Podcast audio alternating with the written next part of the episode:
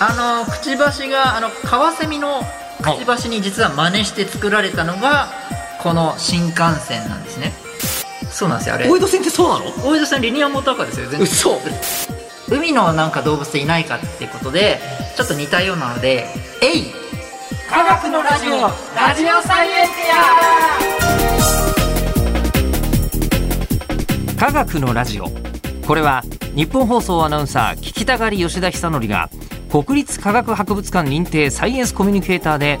大学講師をしながら芸人をやっている不可思議変態人間黒ラブ教授とともにさまざまな科学サイエンスを根掘り葉掘りと聞いていく番組である科学のラジオィア」ラジオサイエンティア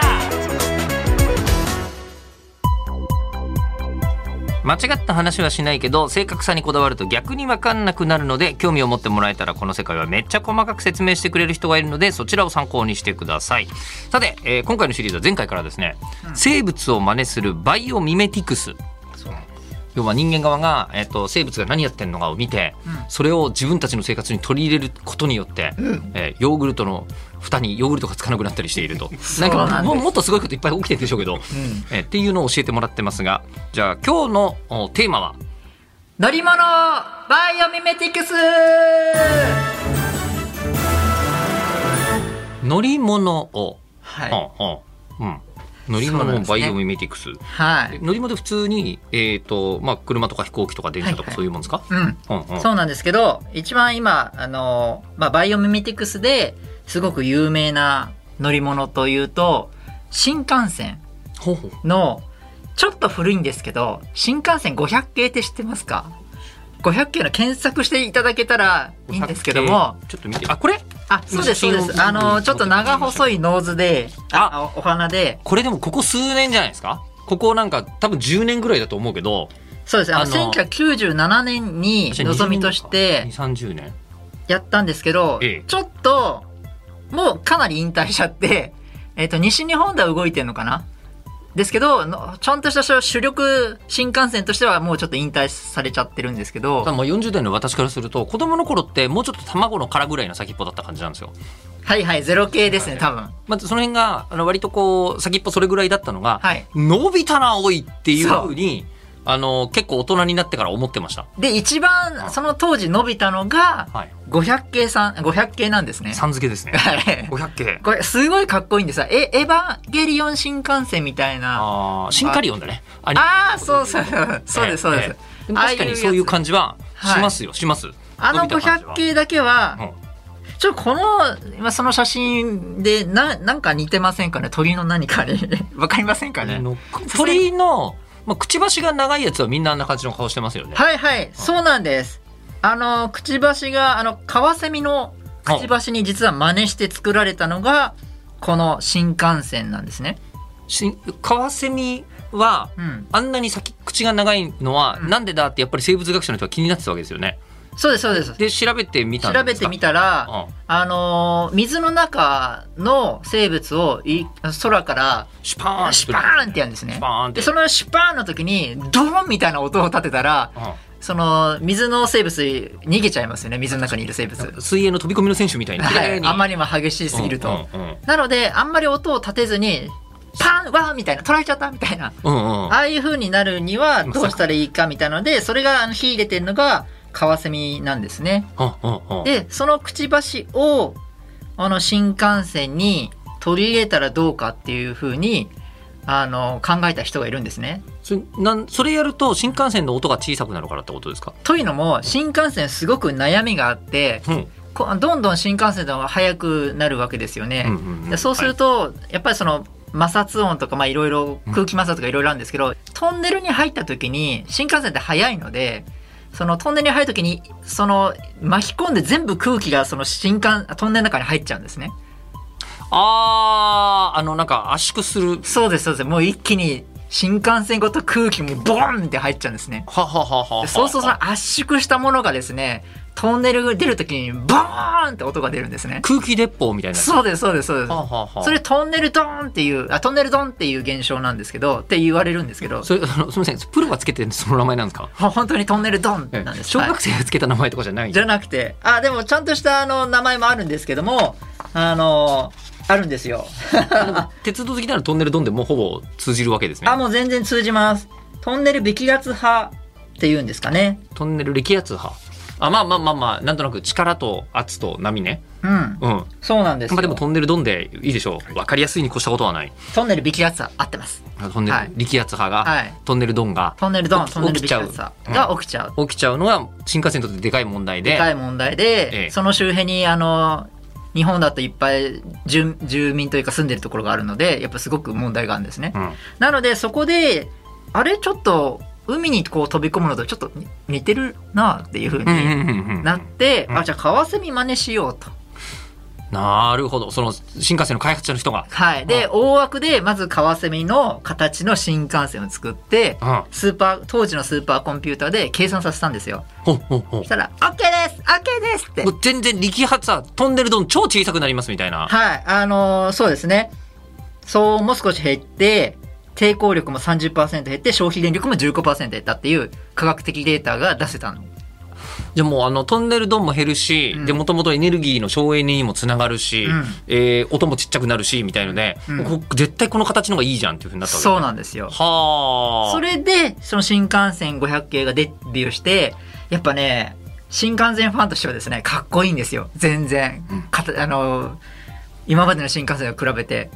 で、もう、あんまりもうその、デザインというかそういうのを気にしすぎたために、乗客数が少なくて、うんちょっとあんまりこう、営業的にはあんまり良くなくて、うん、ちょっとやめていただこうかなみたいな。経済的なバランスをちょっと考え始めちゃったんですちょねっとね、小さいんですよ、新幹線。あの、大江戸線みたいな、わ、わかりますあちょっとちょっっとあの、えっと、東京に住んでる人 だと大江戸線だけちょっとだけ小さいんです狭よ。いんですよねはいうんっていうのはわかるかもしれないですけどはい。あれはあれ、リニアモーターカーですからね。鉄輪式リニアモーターカーなんで、モーターがないやつでこう、作られているので。えそうなんですよ、あれ。大江戸線ってそうなの大江戸線リニアモーターカーですよ、全嘘忘れてましたそんなに毎日動いてるのに、はい全然そんな意識して乗ったことなかったです。 あれは、あの、普通の電車じゃ進まないんですよ。ちょっと違いますけど。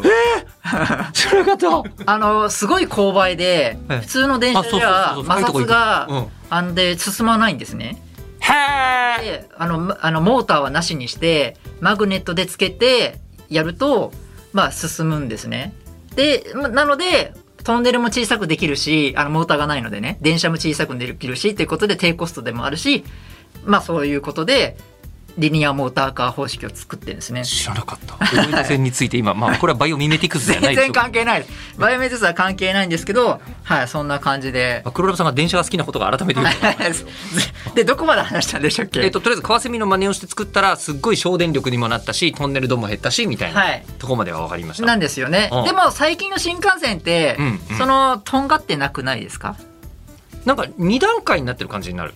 なってますねで、はい。しかもなんかそんなロケットのようなノノーズというか、うんあの鴨の橋みたいなああそんな感じ N700 うん系、N700S とか、はいそんな感じですねちょっととんがってなくなりましたよね。もうなんかグワーって感じです、はい。ええこうあれは最近のあ計算した結果スーパーコンピューターで精度も良くなって計算した結果にちょっと先端部を少し横に膨らませて丸みを持たせた方がなんかいいっていう結果が出たんですね。えカワセミの流線形の方がかっこいいような気がするけどどうそれよりもうちょっと段つけちゃった方ががあのむしろいいんだすごい細かい計算だんだんできるわけですよスはいーはいパはいーコンピューターも精度が上がるのではいはいそうするとそこら辺の数値が出てきてあれあの例えば電車がこう進む時はいいけどこうバックに進む時あまあ反対側もあり反ます対側になった時にそああなるほど時に支障をきたすんあのカワセミの状態だと大きな渦が渦巻いちゃってダメなんですよカワセミ背中あの後ろからバチャーンっていかないですもんいかないんですそうなんいかなでいですすもんねそれで今どんどんあのカワセミはなくなっちゃってるんですけどそういう理由があるんですね電は車でトークしちゃったいやでもあれもカモノハシみたいなのまあバイオミメティクスじゃ正確ではないのかもしれませんけどはいはいはいみたいなもんですよねまあだんあーまあ結果的にあのそうですねあのちょっと似た動物になるっていうのはやっぱこう最適化されるとその動物っぽくなるぽくなる可能性もあるなるほどバイオミメティクスの一つの表れかもしれないですねかもしれない将来的にはあのなるほどね。はい、そういうのが。がね新幹線ではあるんですけどじゃあ未来の未来の機械とか乗り物ってみんな動物みたいな格好してるみたいに結果的になるなるかももしれないんですね。そうなんですよ物理法則のバランスを考えるとおもろ。えじゃあ他他の乗り物どうですか。はい他の乗り物としてはちょっとじゃあ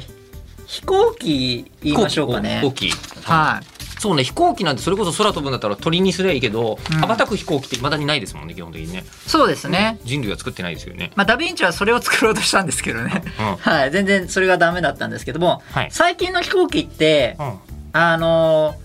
ーなんか形が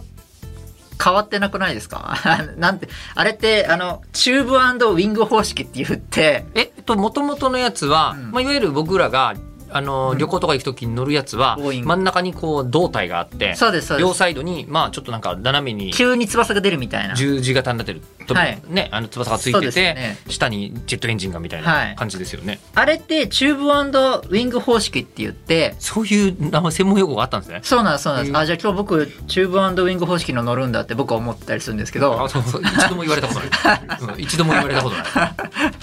まあ JAL の人とかともそんな話したことないでも理系キャンパスでは鉄輪式リニアモーターカーで乗るねとか言い言いますよ大江戸線じ ゃなくて、ねはあ、ですけどもチューバンドウィングが、はいまあ、ほとんどそうでしょう旅客機なんてそうですねあのほとんどというか多分絶対そうですうんでこれっていうのはもう実はライド兄弟の時から変わってないんですよ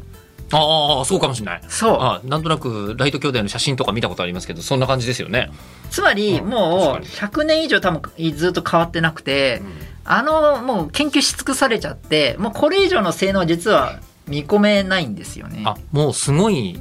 あの性能に達しちゃってるわけですね原理的に、そうですうんだからでもそれでもやっぱり燃費が悪かったりするのでまあそれをもっと上を行くにはうんどうしたらいいんだみたいな感じでえーだったんですねそもそも別の飛び方考えよう考えなきゃいけないんじゃないかうんうんっていうのでブレンデッドウィングボディっかてっこいいいうかっこいいかっこいい公式うんうんをうんの飛行機体があればいいんじゃないかみたいな感じでちょっと検索していただきたいですけどこれちょっと想像がブレンデッドウィングボディウィングボイカみたいそうですね違うイちょカっではなとい胴体と羽がなんか、なんか合体してません三角形あそうでうんすそうです三角形のうんなんかステルス戦闘機みたいな感じですかあてかステルス戦闘機ってこれで作ってるってことステルスとはまたちょっと違ううんですけけど別の問題ですか、はいでもどっちにしろあのこう平べったいそうです平べったい三角平べったい感じうんでもエアバスって書いてありますねこれ検索するうんうんとそうエアバス社なんですねなんか未来はそういうような、はいそのこれだからあの映画館のような飛行機映画館のあのすごい横になら並んでるじゃないですか映画館ってえ席がうんはい、でそゆったりしてるじゃないああなるほど形が、はい今はそのなんかみんな、えっと、チそうューブウィング方式だとそう縦に縦に、ですかはい、ね、6列六列に並んでますそうそうそうそうみたいな感じになりますけど、うん、そうじゃなく、うなんだろうな日比谷のシアターみたいなん、シネコンみたいなあ感じそうそうでそうそうあれですあのあれが空飛んでる感じになる可能性があるんだ多分なると思いますなるなるなると思いますもうなるるあと2050年ぐらいにの話ですけど、はいはいででもそう結構最近だよもう2050年 まあ確かに、でもそういうふうにいろんな各社がそのブレンデッドウィングボディを採用しようとしてるんですねうんうんでそれでうんをすると何がいいかっていうと形が滑らかじゃないですかあの、はい胴体と翼がうんはいそうですねなので燃費がまず良くなるんですうんよ、うねんうんうんでちょっとよく見ていただくと大大抵の飛行機がその新しいやつはエンジンが上についてんですよね前まで羽の下にエンジンついてたあんあですそけうどですねそうですねブレンデッドそれだとうるさいんですよよねウィングあのエンジン音がなので上につけることによってうんうんあの騒音を下げるへこえともできるし燃費が良くなるのでそんなに出力も下げることができるのでそれだけでも大きなあのメリットが生まれるんわけですようんなのでこれを作りたいっていうふうになったんですねこれかなり発想の転換じゃないですか、そうそうそあうの全然今までと違う形の飛行機でこれがどうやら空飛ぶのに良さそうだぜっていうのは、うんこれがバイオミメティクスなんですかでそれでうんいろいろそのまあトポロジー最適化ってちょっと難しい話になになっちゃうんですけど、はまあ、要は力がかからないところはどこかっていうのでどんどんその骨組みを削減してあこのエリアはいらないねこの骨はここはいらないねとかいうことでいろいろこうどこに骨組みを作ったら飛行機ができるかみたいな研究をしたんですね。あなるほどまず外側の形はそのこううんブレンデもうそうしたッいドとウィングボディがいいとそうそうそう平べったいなんかスルメみたいなスルメの先っぽみたいなねそう。状態がいいって分かったけそどこれを形として構造物として成り立たせるにはまあどうしたらいいなるほど何かの動物を真似したわけじゃなくて、はいむましずはろこの形の動物探して、そうその骨格真似すりゃいいっていうふうに考えたわけですかあ、そうそうそうそう。あ 頭よなるほどたただね、こっから苦難の道です。そんな動物そんないない よね相当まあ、文化とかになっちゃうけど相当力がかかってそのうまくこうやっぱりその飛行機ってなかなか難しいんですよね骨組みをどこを作るのかっていうのは。でなかなかその答えもスーパーコンピューターも出せなくなっちゃって、うんそこでじゃあ、はい、バイオミューテックスですよ。じゃあまあ最初鳥とかうんコウモリとかプテラノドンうんペラノドンはもういないけいれどないもけども、うんまあ、そういうこあの、まあ、骨格が出てきてるので、うんそれを真似して脊あの空飛ぶ脊椎動物でこう解析したんですね。うんうんうんでもその動物の翼って人間の翼とおあの人間の腕と同じような感じで作られてるやつなのでやっぱちょっと無理があってこの飛行機には適用できないっうんていうのが分かったんですね。うんじゃあ次どうするかって言ったらまあ海で行こうと海のなんか動物でいないかってことでちょっと似たようなので「エイ似てる似てる似てるえい似てる似てるうんうんでそれに「エイでじゃあやってみようっていうことで研究したんですねうんうんでもよく見ると「エイってこうしなやかにあえいはまあまあまあこうなんか下敷きをボンボンやるかのようなレベルで全身も動くじゃないですかそうですね、うんぜ全体ですか全ね体的にしなやかにうにゃうにゃしてますねということはあんまり飛行機には向かない壊れちゃいますなものんでね形が似てても、うん飛行機はあのそう羽ばたけないからそうなんですずーよっとその形のまんまエイみたいな形のまんま、うん、あの海の中にいるもんじゃないとダメなんだ、できないうんじゃあどうしたらいいんだって感じでたまたまその開発者が見たのがマンボお 横向き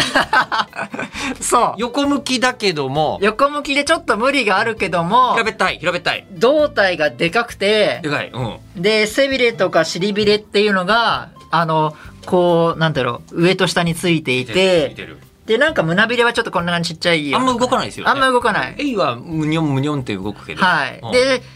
まあちょっとなんかこう不不安定でなんかこう斜めになったりとあかとかもしちれょっとわけのわかんない子ですよねうんあれでいけるんじゃないいけるかもねみたいなそれは研究者もそれは半信半疑ですブレンデッドウィングボディにに近いかもねかもねみたいな思ったとじゃあちょっっと調べてみようと、うん力のかかり具合とか骨を見ながら、としたらですね適合したんですよ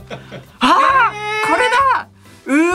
マンボウ の分かっちゃったけど今のは今のは分かってしまったから合わせられたけども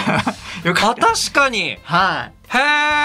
いえそうなんですあの骨格とか筋肉のあななんて言うんだろうな、えー見るとその背びれと尾びれつまりこれが飛行機でいうあの将来の羽ですよね、うんはいここら辺に筋肉がすごい集中してるんですって、はいはいはですごくその骨格とも荷重とかももうベストマッチいバランスが良くてバランスいいじゃあ2050年ぐらいうんにその実用化された時は、我々は、えっと、マンボウの骨格の中にそうですえー包まれ てそう空を飛ぶことに飛ぶかもしれないなるかもしれないそうへえっていうことで今あの、まあ、そあの実際空飛ぶ模型模型とかモデルを今作って2050年に向けて、えーマンボウで作ろうっていうおもろただ別な会社では鳥の骨を真似してあ作ろうみたいなのもあってあその、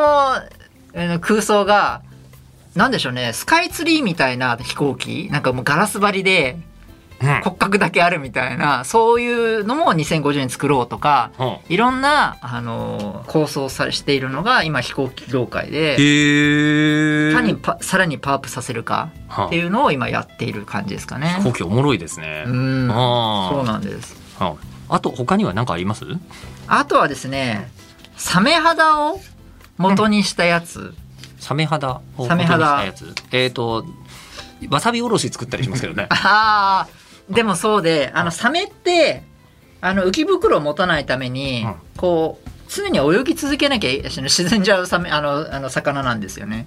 あよくマグロが泳いでないと死んじゃうみたあ、いでなこもそれ言いとますちょけっど。と似てますねあ。のサメもそうなんだ。そうなんです。はははだからエネルギーを使わずにまあ、泳ぎ続けられる技術が求められるんですけどだからサメっていうのはだからまあう海の中とかにはいろんな生物がいっぱいいるけど、大体が浮き袋を持つことによってうん楽してるパターンが多かったけど、いや俺独自の道行くぜっつって進歩しちゃったのがサメなんだ。そうですはあで浮き袋はなくてなくてつまりは飛行機があの浮いてることができないけど飛んでることはできるみたいな状態にあそうですれは海の中でなってるってことですね。そうなってるんですうんうんうんで水の抵抗を小さくするために鱗を特殊に変化させたのがサメさんなんですねあザラザラしてますよね。そうですそれがさっきおっしゃってた多分あれだと思うんですけどあのもその使ってわさびをこそううですやったりしますが、そうあれは鱗ってものすごい硬くてうんあのーなんていうか象牙質のエナメル質が覆ってるあの歯みたいな